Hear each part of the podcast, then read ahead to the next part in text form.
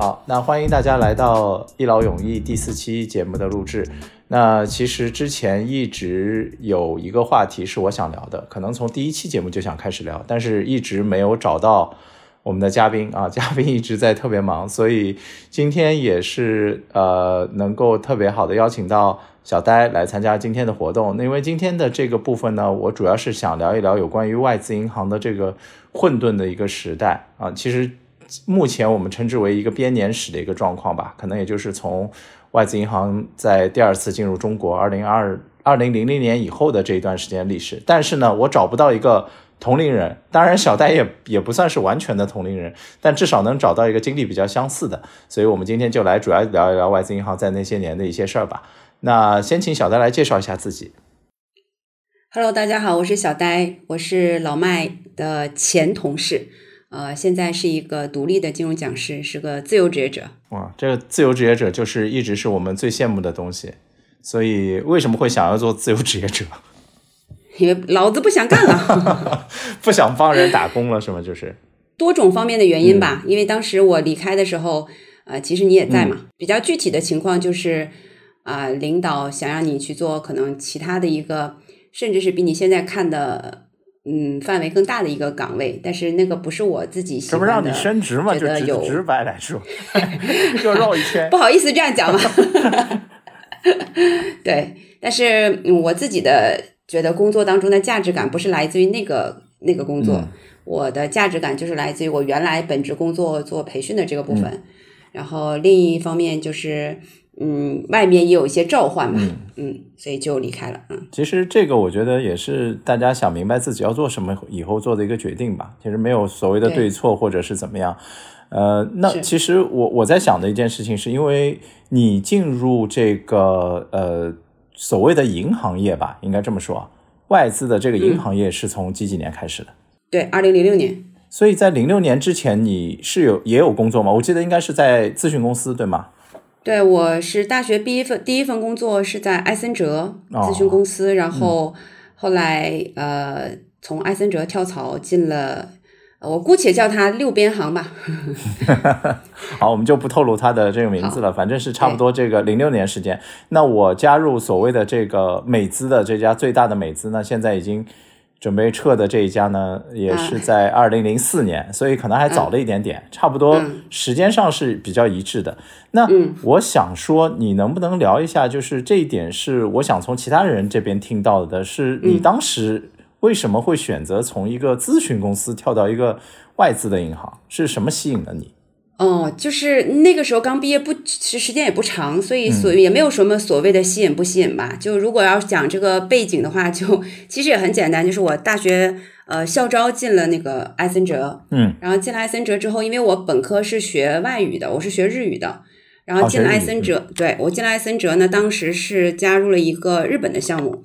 然后在这个项目上呢，就是负责一些，因为你是大学毕业生嘛，你估计也没有对你有太高的一个期望。嗯，说是一个咨询公司很大的一个背景，然后可能很嗯，别人看起来可能很很光鲜的一个工作，但事实上工作落到实际上是相对比较辅助性的、琐碎性的一些工作。嗯，比如说我的。呃，招我进去，我的专业在整个项目上，可能我做的比较多的工作就是最开始是要帮助很多的项目的同事去做翻译的工作，嗯，然后辅助一些呃 leader 去做一些呃去帮跟他们一起开会啊，什么什么这些。那慢慢的，你工作可能相对胜任了一点之后，老板也会给了你其他的一些工作，比如说当时可能我们那个项目主要是做一个开发类的项目，那有一些。呃，源代码的底层的一些代码的维护，也慢慢的，老板说，哎，这个工作好像也能交给你，然后你就开始进入一个很陌生的领域里开始学习，但是你又进不去，嗯，因为那个不是我们一个文科生能很快的去上手的一个东西。那个时候，你我的工作是要维护那个底层的很基础的那个代码，然后我如果今天。比如说，一个呃，同事给了我一个修改的东西，我没有当天完成的话，可能第二天整个项目组的其他人是没有办法开始他们的工作的，所以有的时候就要加班加到很晚。然后呢，一方面就是我在做一些对我自己的职业生涯可能后续的价值并不是很大的这样的一个工作。那另一方面呢，因为你的语言的优势呢，老板也会觉得说你应该帮项目组的其他同事去培训一下他们的外语水平。对，就是你不断的在输出，但是你觉得你输入的部分很少。嗯，就我自己评价，我已经是一个很努力的在找一切的机会，在努力的学习提升的这样的一个人了。嗯，但是我依然在那个状态下，我觉得我是在不断的在耗掉我自己的这个能力值。嗯，然后正好在那个时候有一个机会，是 很就机缘巧合吧，一个朋友介绍说，哎，正好六边形 六边行正在招一个会日语的一个人。就他也没有说是什么岗位，就说想找一个会日语的。嗯，然后我说，哎，那就试试呗，我就把简历递过去了。嗯，然后递过去之后呢，说实话，我在面试之前，我根本不知道这是一个什么岗位，天，也没有人跟我讲过，就说要招一个会日语的，然后我就去了。然后去了之后呢，整个面试的过程是用英文面试的，非常鬼畜这个画面。对，因为他为什么会有这个需求呢？是因为当时的分行的行长。他的想法就是他策略的一部分，因为他发现当时在中国市场上的日资银行，比如说呃三菱啊，或者现在叫三菱什么住友什么什么，就是三菱银行啊，什么瑞穗银行啊这样的一些银行，它只提供对公的业务，嗯，它没有个人零售的业务。对。然后呢，他就想说，那这些日本人他们的钱都存在哪儿呢？他们讲日语，国内应该也没有人服务于他们。然后他们做一些外汇的业务，也没有人懂，那怎么办呢？我们不要丧失掉这一部分人，然后我们就开发他们的市场吧。然后可能也想做更多的日本方面的一些业务，然后就想招一个语言上至少要会的。然后呢，但是问题是行里没有人会，嗯，所以面试我的时候，分行的行长和零售部的老大，他那他无法证明啊，所以他就要求这个人必须是本科是学这个的嘛，啊，靠你的本科学历证明你。你至少对吧？能力是在是在的，对。然后你就像你有什么专业八级呀、日语国际一级这些证书，他知道，那你至少口语应该基本的绘画肯定没有问题。因为他没有办法测试我的日语，所以整个对话是整个面试的过程是拿英文去面的。然后特别搞笑的一件事情是，面到最后我就想啊，就这样了吗？然后这个呃零售的老总就去问分行的老板说，看了他一眼说。我们要不要让他拿日语做个自我介绍？然后分行的行长是一个香港人，他特别实在，一个一个男士，然后说：“哦，你听得懂吗？”我听不懂。然后说：“那就算了吧。”然后就这样，他我猜他们大概是在基本条件类似的一些日语专业的毕业生里找了一个英语水平最好的。哦，至少跟他们还能沟通。对，啊，对，应该是这样，因为大部分的人学了日语之后，他英语就。对，因为英语、日语跟汉语是国际三个主要的语种的各自的代表人物。对，你是可能学了这个，另一个能力就要退化一点。对，但是重点就在于我之前在埃森哲是英语、日语、汉语是都要都在用的，因为我们项目上有人看不懂日语，有人看不懂英语，有人看不懂中文，所以我去发的那个邮件都是三个语言并列的，所以还好没有丢掉英语，然后就这样混进了呃外资银行。这个可能跟我的经历还是有一点点不一样的，因为我毕竟就是读的都是金融、国际经济这些，所以对于我来说，可能我最初去找这个呃工作的时候，呃，银行四四大和所谓的这个投行咨询公司就是我主要的方向了。你是专业对口的嘛？对，专业对口。但是问题是，可能投行啊，以这个像比如财大这种状况去。呃，看的话，他也不会是第一批，基本上只有当中非常佼佼者才有机会是进入，基本就是清北复交嘛，对吧？拿走了，那剩下的四大，其实听那个师哥师姐来说呢，大家都会觉得说这个工作在前几年的工作非常非常疲劳。然后很多人基本都撑不到什么两年或者三年就三年买车，五年买房，十年买棺材。对，就是那种感觉。然后就说那算了吧，就是还是找银行。但是呢，在我那个年代去找银行的时候，尤其是因为你第一个工作的时候应该是在大连嘛，对吧？对。啊，我那时候因为第一份工作还是在上海。那在上海找的时候呢，呃，其实中资和外资那个时候放在你面前的差距会非常大。嗯，这个差距主要大的点，我觉得还是在于我们的认知。其实你说他真的本身做业务和那些东西有没有差？我觉得当然也有很多。但是当我们一听到说有一家外资银行的时候，那个感觉就是 还是那个光环还是存在。那个年代确实是，对，就是还有那个所谓的高大上，对吧？它不只是外资银行，就外企也都是。那个年代就是大家能拿到一个外企的 offer 都是很。对对对，都是和现在我觉得还是不大一样。然后呢，我我记得很清晰，去面试的时候去的那个支行，我当然那时候也很天真啊，我跑进去是 VIP 的那个那个房间，啊，一看那个房间，我就说啊，这这是我未来 办公的地方，是我的办公室啊。后来才知道，这个其实基本上你不不不去见客人的话，这个地方跟你没什么关系。啊，他当然装修啊各方面弄得非常好，然后你也会觉得你的老板问你的一些问题呢，就是。怎么说呢？是挺关注你个人的，他不是纯粹在跟你讲一些什么我们的企业文化呀什么，他不会跟你讲这些，他挺关注你是怎么样一个人啊，我们是做些什么事，就是你听完你感觉那种就是挺人性化的，说实话挺照顾你的。那我作为一个职场新人，在听完这些时候，心底是被触动的，因为我同时其实是面了两个地方，一个是呃浦发。一个是就是这家美资的银行，我跟你说，这个你刚才说的第一家银行，我后来在考虑跳槽的时候考去过的。那后来应该还好没去。哦，我告诉你，去那家银行面试简直了，是我人生当中，就我可以讲嘛，就四五个老男人坐在我的对面，嗯，旁边有位女士，大概是 HR 吧。然后我进去之后，他们先打了招呼，然后坐下说做自我介绍。然后呢？你在原来的行 hold 多大的一个盘子？你有多少客户？你为什么想来我们这儿？就大概四五个，就基本的面试会一定会问的几个问题之后，嗯，开始进入到闲聊模式之后，他问的第一个问题是：你结婚了吗？这个就很冒犯了，对吧？我说没有。然后他说：你有男朋友吗？我当时就嗯，我说嗯没有。然后。忽然间，这几个对面的这几个这几个男士就哈哈哈就开始笑，就包括那个 HR 的人，就是说哈哈，然后说哎呀，怎么现在都是女孩子剩下来了？然后他们就聊起来了，就没有关，没有在跟跟，就是好像我不在这个房间里一样。然后他们这个话题对聊完了之后，然后跟我说，我就一脸懵在，然后他们说啊，行，今天就到这吧，嗯，结束了，然后就结束了，很奇怪这个画面。对，然后我就我就走了。然后本来那天我们是约了几个朋友一起吃饭，然后嗯，朋友以为我可能面试要好长时间，结果我很快就到了。他们说啊，这么快结束了？然后我说啊，结束了。他们说那成了吗？我说只有两个可能，第一一个就是进门就看上我了，看好我了，觉得这个人可以要；第二个就是进门就没看好我，很快就把我撵出来了。更搞笑的是，然后 HR 就给我打电话说你可以去体检了。我说不要谈 offer，谈 package 是多少吗？对啊。他说啊，这个我从你们行，我们从你们行挖人是这些东西应该都没有问题的啊。就然后说这 package 至少是你你现在收入的大概嗯三倍吧，这个我们觉得应该是很有吸引力的。他就是默认我已经接受了。对。都是这样的呀，哇，就嗯，这是我唯一的一次去中资行面试的经历。就因为我觉得，为什么我今天提这个来讲这个外资的事情，其实就是我们在当中可以带一些为什么我们去选择它。嗯，我是觉得在不管从面试到后面的整个流程过程中啊，第一是挺正式的。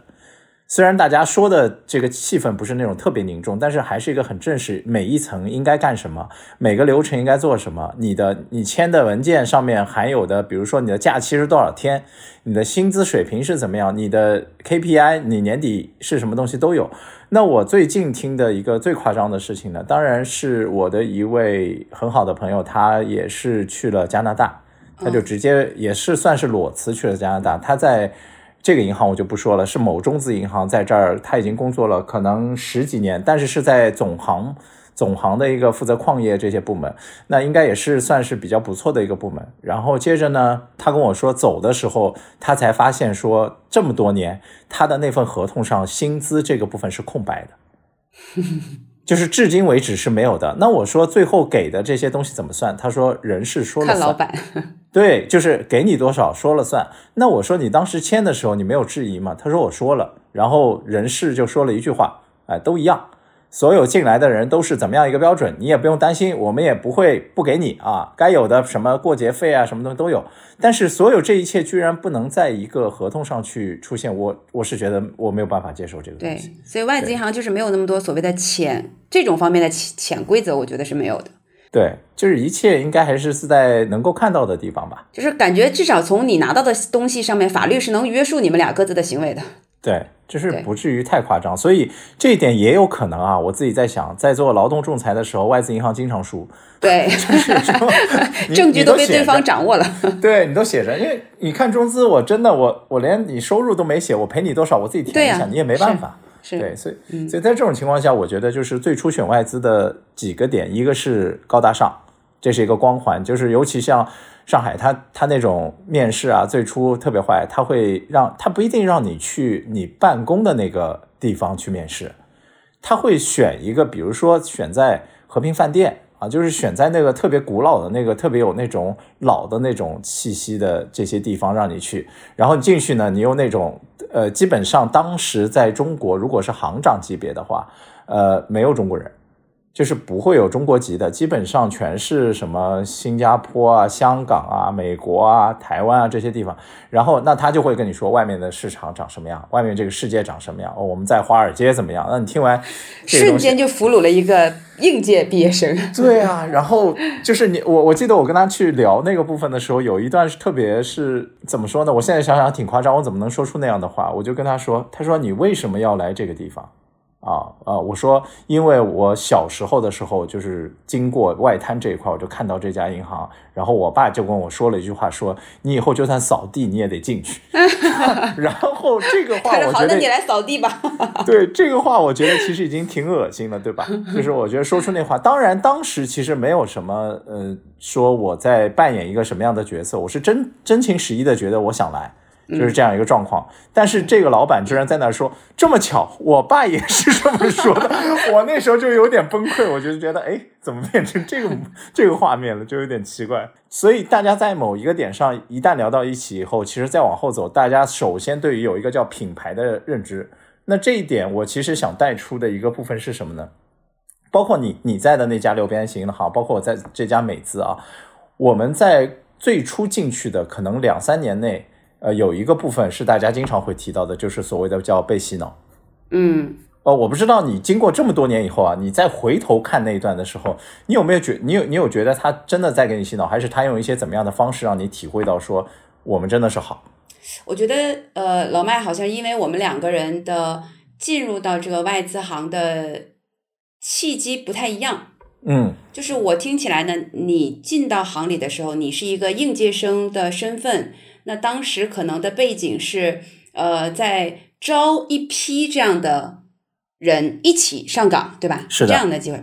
然后我呢，因为我是从其他的公司跳过来的，所以你你和你对于银行来讲是一张白纸，那我对银行来讲呢是一个有经验的人。然后呢，你的招聘的过程是相对比较标准化、general 的一个招聘的过程。有这个坑，我们要招个萝卜，单独为这个坑找了这个萝卜的过程，所以就呃不大一样很是两种，对对对，很有，倒是也蛮有代表性的，因为有的人是跳槽嘛，有的人是入职就来嘛，对。对，然后就你说洗脑嘛，这个我就是没有经历过。我最大的遗憾就是，我后来的工作是标准化的给人洗脑，但是我并没有经历过标准化的洗脑，我的洗脑都是自洗的。对对对，就是我入职的时候刚刚好，那个时候我们新开了一家贵宾理财中心，招了一些新人，然后总行来人给他们做的培训，刚刚结束我就入职了。所以人家培训刚结束，你忽然来了一个新人，虽然你也是不可能单独给你。对啊，谁会单独给你呢？所以你就啊、你的师傅带着你吧。然后我我来接的那个岗位的那个人呢，他转身就到里面到到 counter 里面去做 cashier 了，啊，他马上进到那个二道门就里了。柜员去了，啊，对，坐到坐到后面去了，坐到那个、那个呃凯税那个岗，他也不可能出来了，我也不我也不可能进去找他，所以就是跟我做同样岗位的一个同事，那个岗位一共就两个人，就是我一个是另一个同事，我们两个人。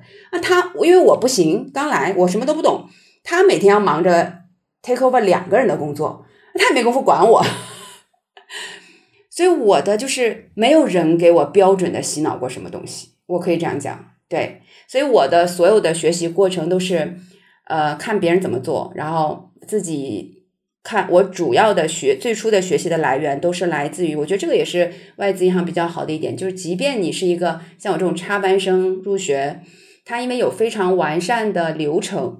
你只要找到那个 procedure 的那个文档的链接，最原始的文档的第一行文档链，对，你就找你所想要的所有东西，反正有用的没用的，当时我就都在看。然后慢慢看的过程，我就发现，哎，其实有些东西你根本不需要别人教你，甚至有些人经验教你的东西是错的，啊，这个经常有，对吧？因为就是我觉得这个是这个这个学习的过程是一个呃大型的正规的成熟的企业里，他一个年轻人学习的过程，和你去一个可能小的民企啊、私企，他学习过程非常不同的地方。对对对，就它有标准化的东西，只要你想学，你有这个精神去钻研的话，应该大差不差，不会跑得太偏。对。所以我没有什么太多的洗脑的这个。对，所以我现在大概明白了，就是为什么你能够如此快速的抽身而出，原因是在你的生存能力强，是吗？对，就是在你的其实脑海深处，其实那颗种子不存在。或者没有那么深入，而在我们这些人，尤其是你刚刚提到，就是我们同一批一起进去的那些人，为什么他很难从银行或者金融这个行业里面去抽离的原因，是因为最初那颗种子是种得很深。我我们的这个所谓的洗脑方式，无非告诉你，就是我记得我们的行长说的最最多的一句话就是什么？你为什么要跳槽？你已经在全球最好的这个金融机构，你你出去只有往其就是更差的地方跳，你为什么要出去？然后他对于不同。呃，银行过来的人，他的那个态度就是很鄙视，就就是经常是那种，这个衣服制服这么难看，那他他怎么从别人家招人啊？其实那个时候很少有说我们就是初期啊，我进去的前两年是不招的，都是从所谓的那个 CJ 啊，就 promote 是吧？啊，对，就是从 junior 的自己升上来，就是我都是，反正他是金字塔嘛，嗯，没错，所以他用的是那种新兵连的模式，所以新兵连就是你说他进来就是白纸，你告诉他这是最好的，然后他看了里面啊，就是在这儿最光荣，然后我的我的这些前辈们做成这个样子，就是当年一个一个来的，所以我就照着这条路走。所以这是他的那种方式，然后大家不会有哦，我这是第一次听说你们行是这样的，对，真的，因为在我们眼里，我们是最好的行。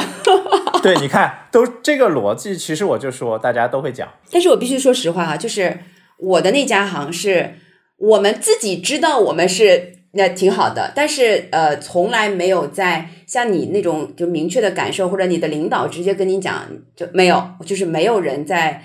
至少在公开场合下，我觉得大家是没有，好像感觉比你们行的人有点呃，带着一点点的呃这种谦卑的心吧。嗯，我觉得是不是英姿跟美姿的区别？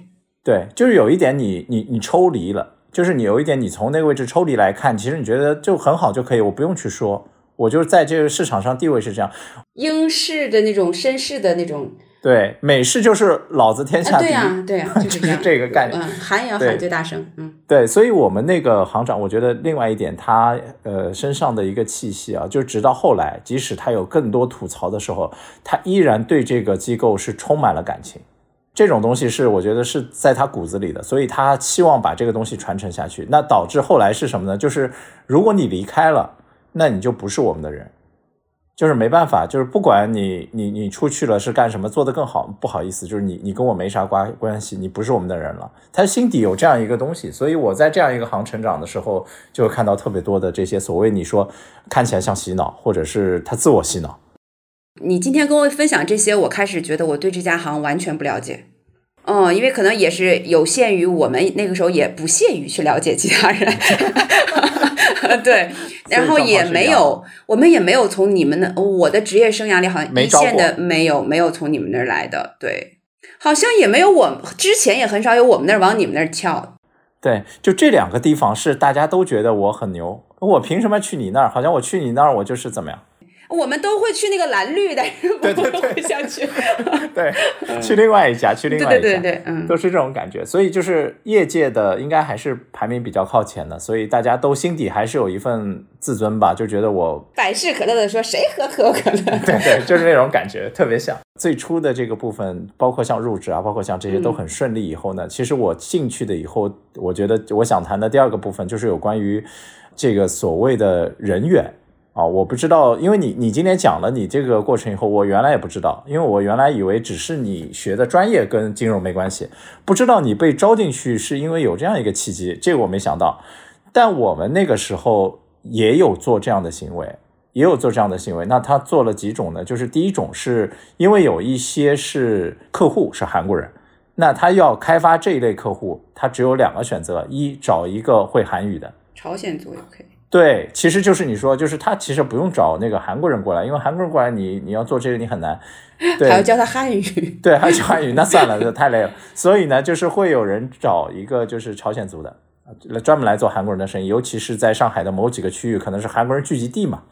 对，后来发现其实就不怎么好用啊，不怎么好用，原因就是因为他原来的这个背景可能跟你还不一样，因为他原来可能就是做房产或者做什么其他的，但他后来业务很单一化，但是嗯，我们银行就是可能要求特别多，他也达不到嘛。这是一类，第二类啊，这个我我觉得你你入职的时候有可能已经没有了。我那家银行的时候真的有特别夸张的一些画面。我们招的人员当中有一些你不能想象，就是晚上以前有个应酬，就是你陪客户去，比如说唱歌，那个叫 KTV，对吧？啊，你遇到里面有个女孩子在那儿陪唱歌的，然后你发觉下个月她成为你同事了，哈，啊，是真的就是会有这样的程度，就是。他不会是客户经理那个位置，嗯，因为那个当然是需要有呃管理的，他是需要做你去做一些 CGA 那种类似，对对对对对，就是你去市 hunter team，就是你去市场上找找客户嘛。明白明白。这个最悲哀的点就是，当他坐在你旁边的时候，其实你心里是你会对自己有怀疑，对，就是你想说，那我读那么书干嘛？这一点打击只是在第一层，第二层是他业绩比你好。第一层是是因为我唱歌跑调吗？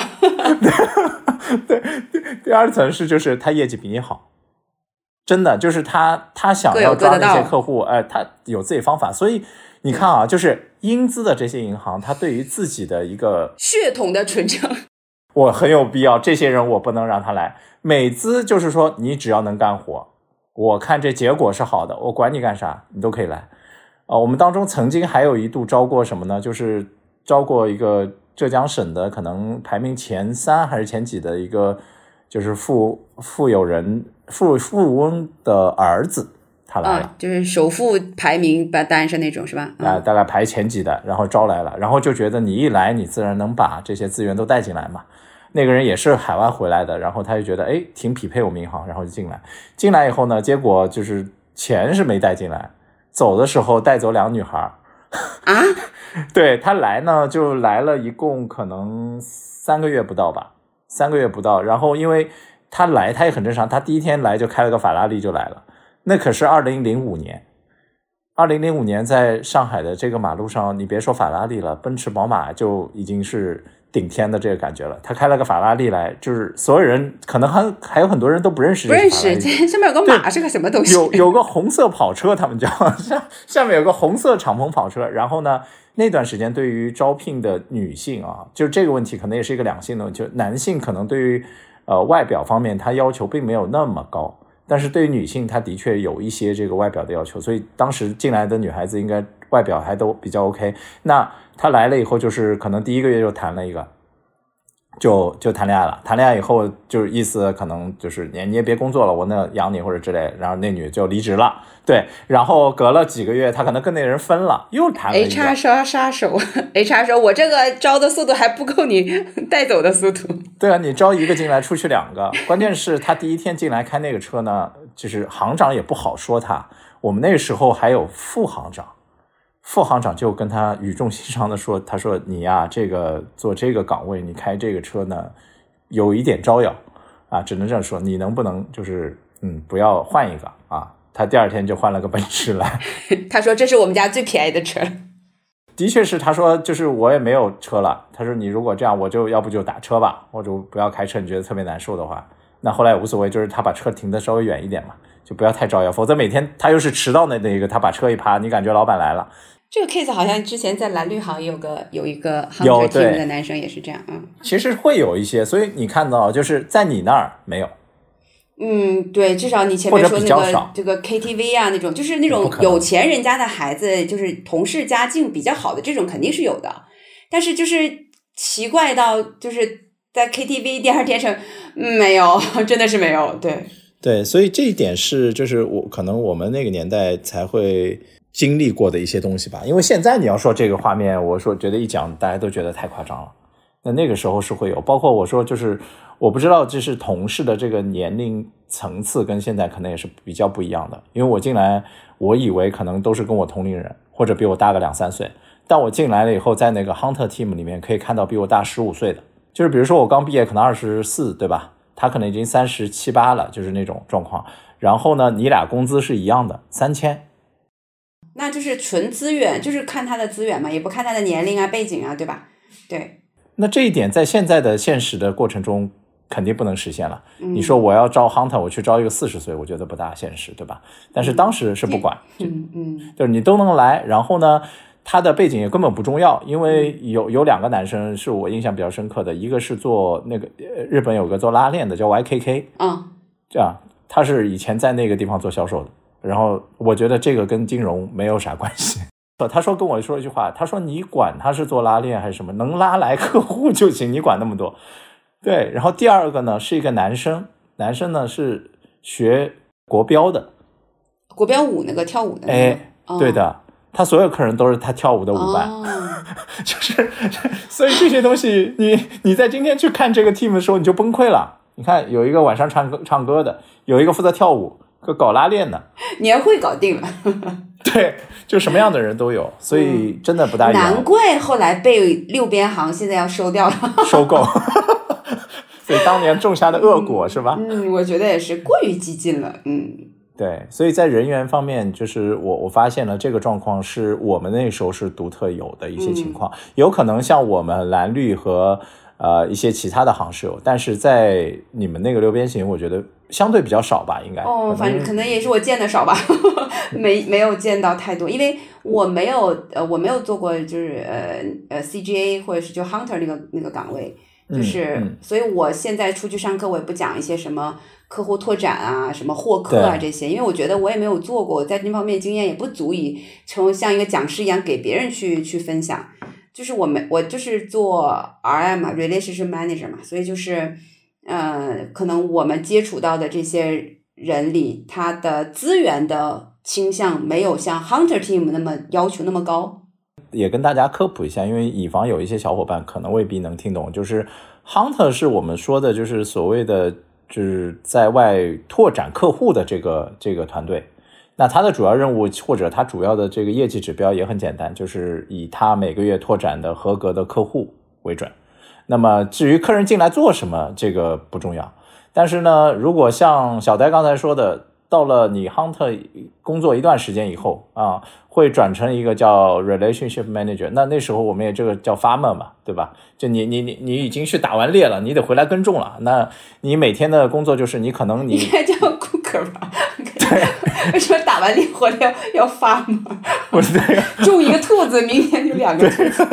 这当年也不知道谁起的名字哈。对，就是我觉得是应该是香港人或者什么想出来的吧，就是意思你有一块地了啊，你应该在这个地上去耕耘。那可能你有一百个客户，你想把它最后变成两百个或者更多，所以可能做的职位不一样。那再往上可能就是管理的一些岗位了，那会有一些副行，如果是比较大的行就会有副行长，呃，副行长再往上可能就会是行长。然后再往上就是一些什么，后来都特别混乱了，什么区长啊，什么小区的区长啊，各种。矩阵系式管理，对对对对，这个就特别复杂了。但是再往上，基本上就是你从这个销售这条线已经往管理方向走了。那如果你不去做管理，你可能就是往一个所谓我们说的专业化，对专业化，比如说像什么投资顾问呀，或者负责保险的这个保险专家呀，就是这个方向走。所以刚才是我们提到的这个部分，我觉得跟大家先做一下解释，大家可能会了解一下。然后，呃，我我还想问的是，有一个事情是说，如果你当初看到你去拓展业务的这个方式啊，跟现在这个所谓的外资，你会觉得有什么特别大的差别吗？嗯，我觉得当时我们的拓展业务的方式，因为你做任何的业务销售来讲，你一定是要先知道自己的呃公司的产品的优势是什么，对吧？比如说在那个年代，那外资行的优势，至少在我们六边行的来讲，我们的外资优势就我们的这个呃所谓的卖点吧，就是我们的海外的账户，所以我们的营销其实呃主要是对于一些有海外留学。海外移民这样的一些需求的一些客户，他会比较认可我们这个服务，就是他在出国之前帮他开一个海外账户，这样孩子在走之前可以把学费啊，甚至包括一些信用卡都帮他申请好，这样他去的话就比较容易就，就不用搞这些他本来也不擅长的东西嘛。我们那个时候能卖的产品其实有限，因为本身外资行它就不是靠存贷业务做的，它主要就是要靠，因为它的存款客户基数小嘛，那存款量肯定也就小。然后我们基本没有什么贷款业务，我们只有外币的房贷。当年是我那个时代是只有外币的房贷，所以我们主要的你要说，呃中中收的来源可能就是一个是 mutual fund，就是海外的基金，还有一个就是保险。然后还有一些就是那个期外汇期权的那个产品，然后剩下就是一些结构性的产品，就很就是保本，然后浮动收益的这些，一共就这几样，没有太多的。所以我觉得就是，嗯，那个年代我们主要就是靠一个是海外的这个服务，然后你要成为我们的客户之后，我们的钱怎么去安排呢？就是刚才说那几样产品，其实相对还是比较单一的。对，其实我看了一下，你跟我们又是完全不一样的一条路。真的是完全不一样，就是你们走的这条路是当下所有银行还在走的那条路，也就是说，你们走在前端的时候，看起来那个路，呃，就是比较正确的，应该这么说。这也是为什么我觉得你的那家行可能在这么多年，对对对，经历过所谓的金融危机以后，看起来还算比较平稳，没有大幅裁员，没有。没有特别大的，像某些可能什么一百家变三十家的那种就不存在，对吧？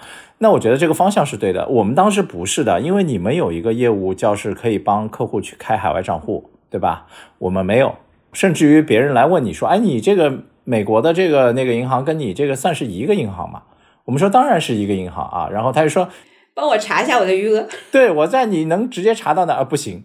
那我我在你这儿存款能那儿取不行？那你们这个什么一个银行？那你叫什么一个银行？所以你看这件事情在我们这儿从来就没有存在过。所以当初如果是我们去开拓这个业务，我们跟他聊的完全就不是说什么全球化的服务啊这些东西，因为我们没有服务。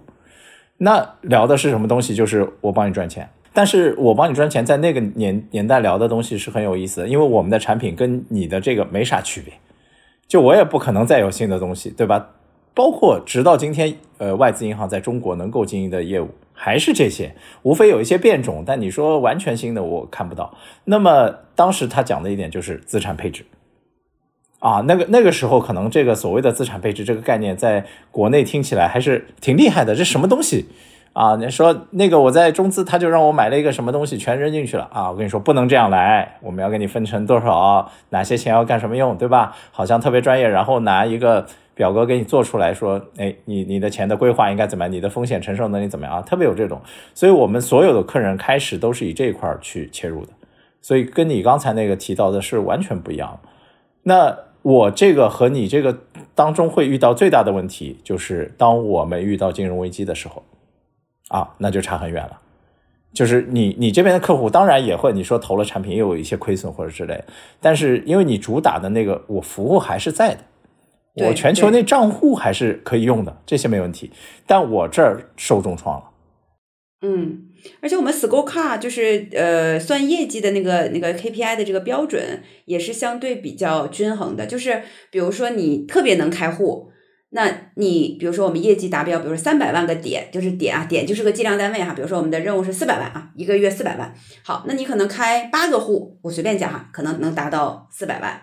那你不开八个户，你去卖产品，你可能卖呃一千两百万的产品，你也可以达到这个。但这个比例我随便讲的哈，就是也就是说，你想要拿到这个月的奖金，你可以选择我开户，你也可以选择我去卖产品，或者怎么样都可以。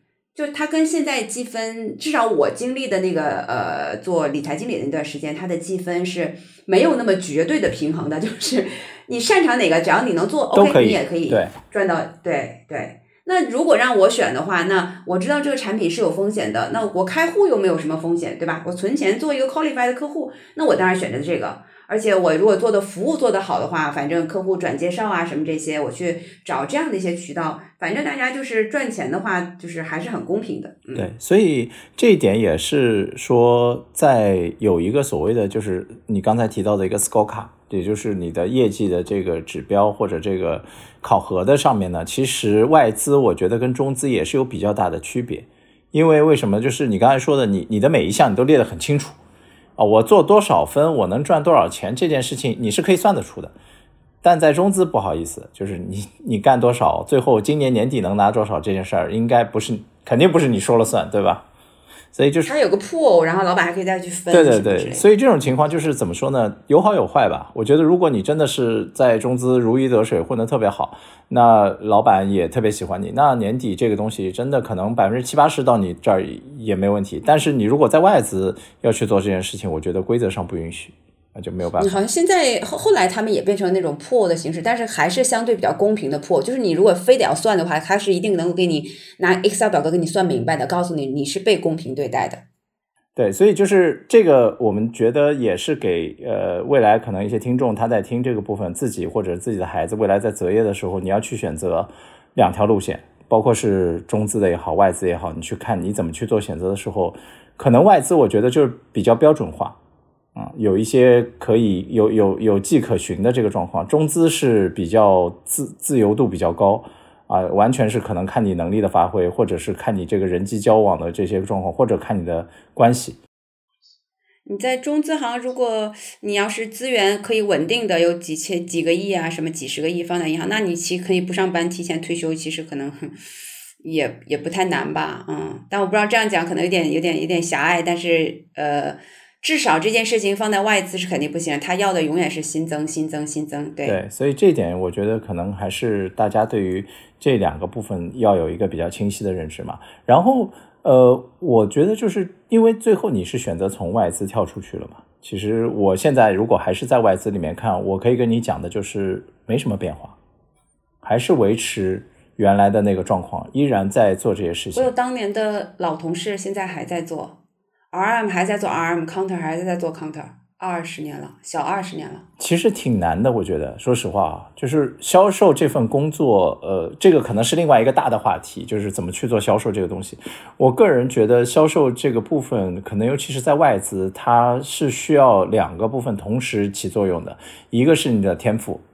就是需要有一些天赋，你如果如果完全没有，你说我就是靠着后天的这个勤劳或者是努力去做，有没有可能有？但是我觉得这个时间一旦拉长到某一个阶段，你没有转到一个管理岗位的话。你的人生经历等不时间有也有节点，对，就是这个状况，就是会特别痛苦。所以当呃我们遇到一些国外的客户，他跑回来的时候，他会说一句话，经常有时候，因为我们国内，我相信不管是你们银行还是我们银行啊，就是每一次都会有客人抱怨说，客户经理又换了。这一点上，我觉得没有办法避免，原因就是因为国内第一，你是在一个高增速的一个状况，就像其他人招你，就说我给你两倍、三倍，你不走吗？不可能。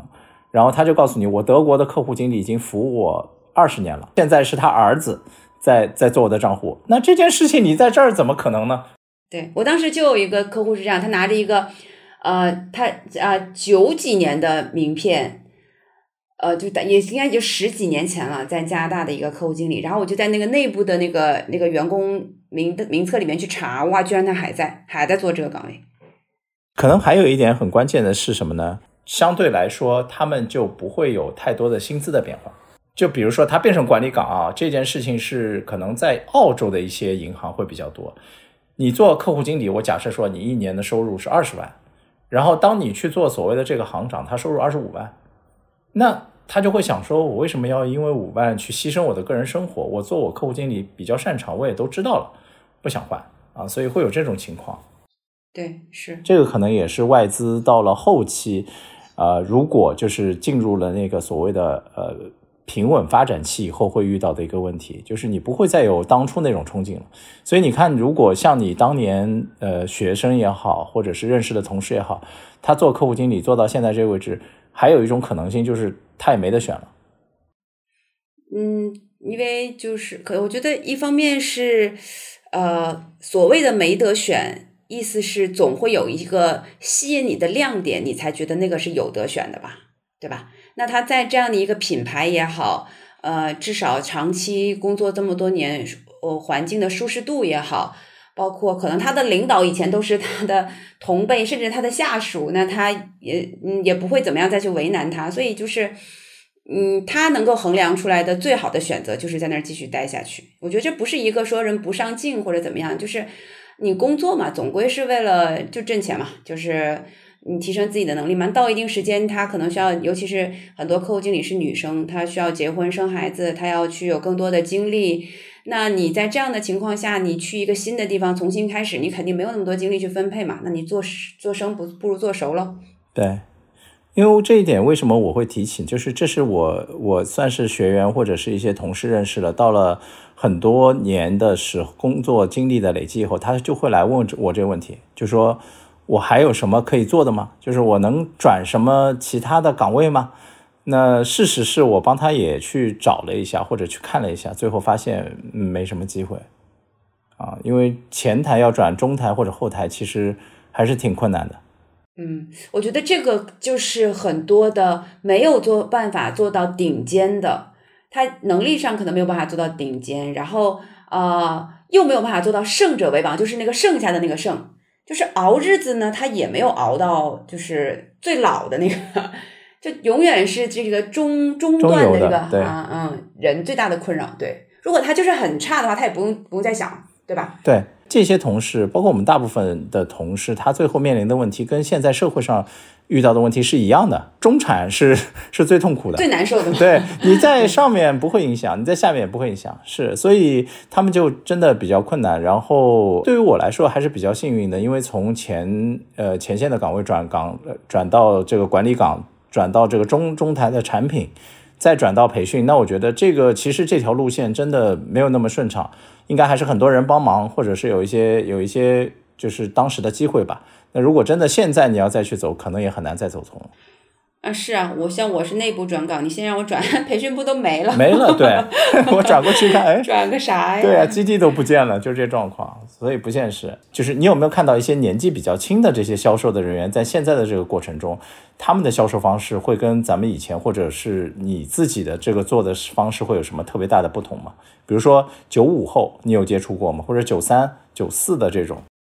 是这样，我觉得这个跟我就是离开银行的时间点有关系。就是你说我是一六年从银行离开的，我从银行走已经七年了。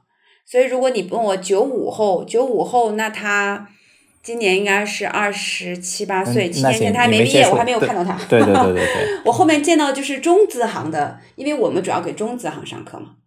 我后面就没有再去接触到，嗯。中资行其实很嗯比较少的比例，因为中资行的人年纪普遍，我觉得平均年龄应该比外资行要大吧。嗯，对，就是外资行你不会看到那些在一线还都两鬓斑白的，特别至少他也染一染吧，对吧？但中资行有些就有他们的年龄构成还是蛮蛮丰富的，也有大学毕业生新招进来，然后。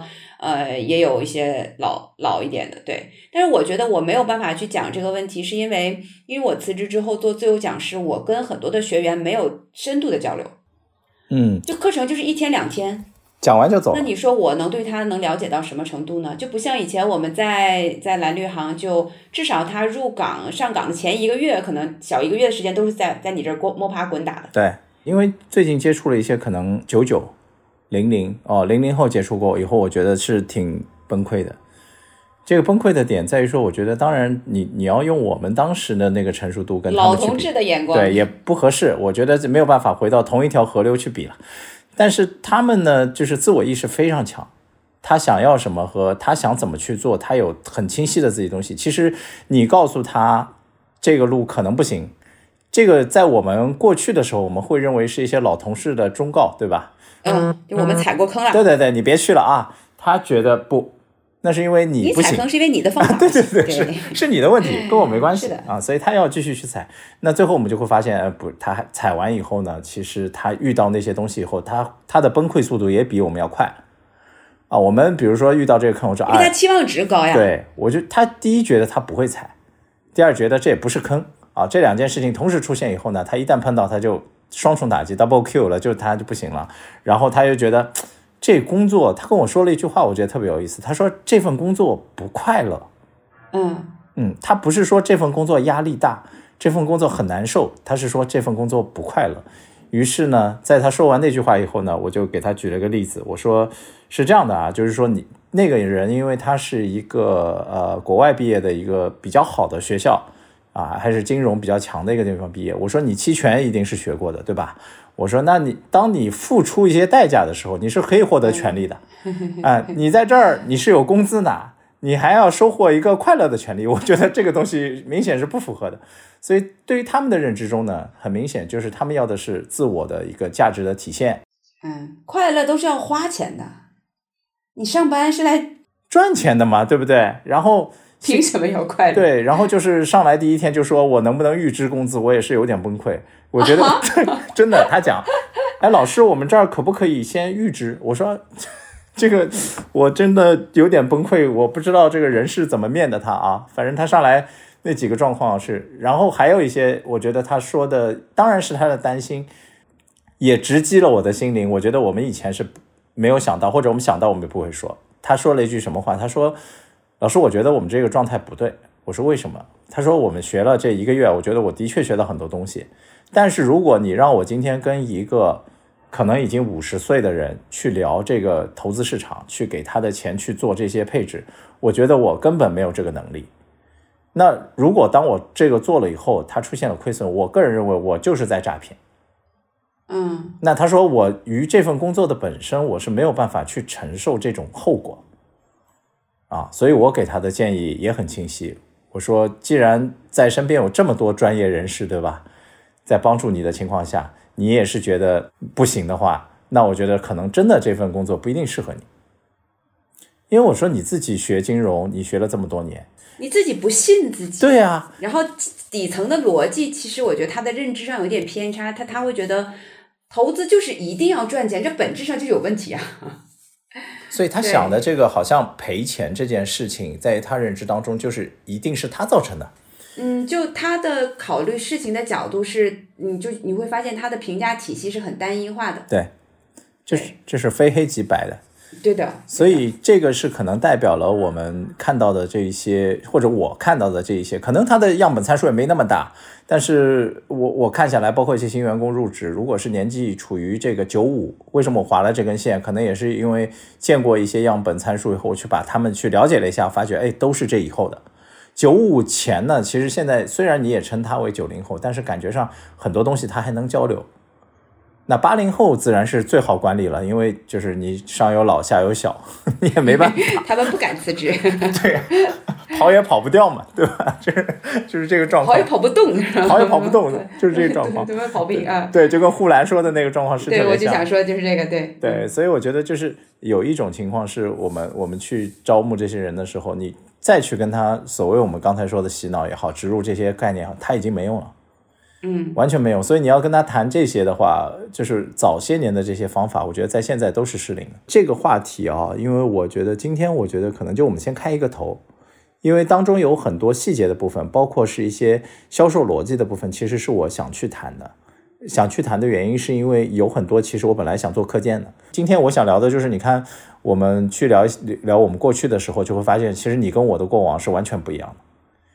这也是导致了，就是我们未来在选择这条路，其实也有人劝我去说，可能往外走，或者去选择走走一个自由职业这样一个东西。但是在传统的这些意识和生根的这些种子在脑海中发芽的时候，在最后那刹那，他就是还是阻止我了，说，嗯，这才是你应该干的，那个不适合你。因为你过去走的每一步路，造就了今天的你自己嘛。对我们今天的节目就先到这里啦，跟大家说拜拜，拜拜，谢谢。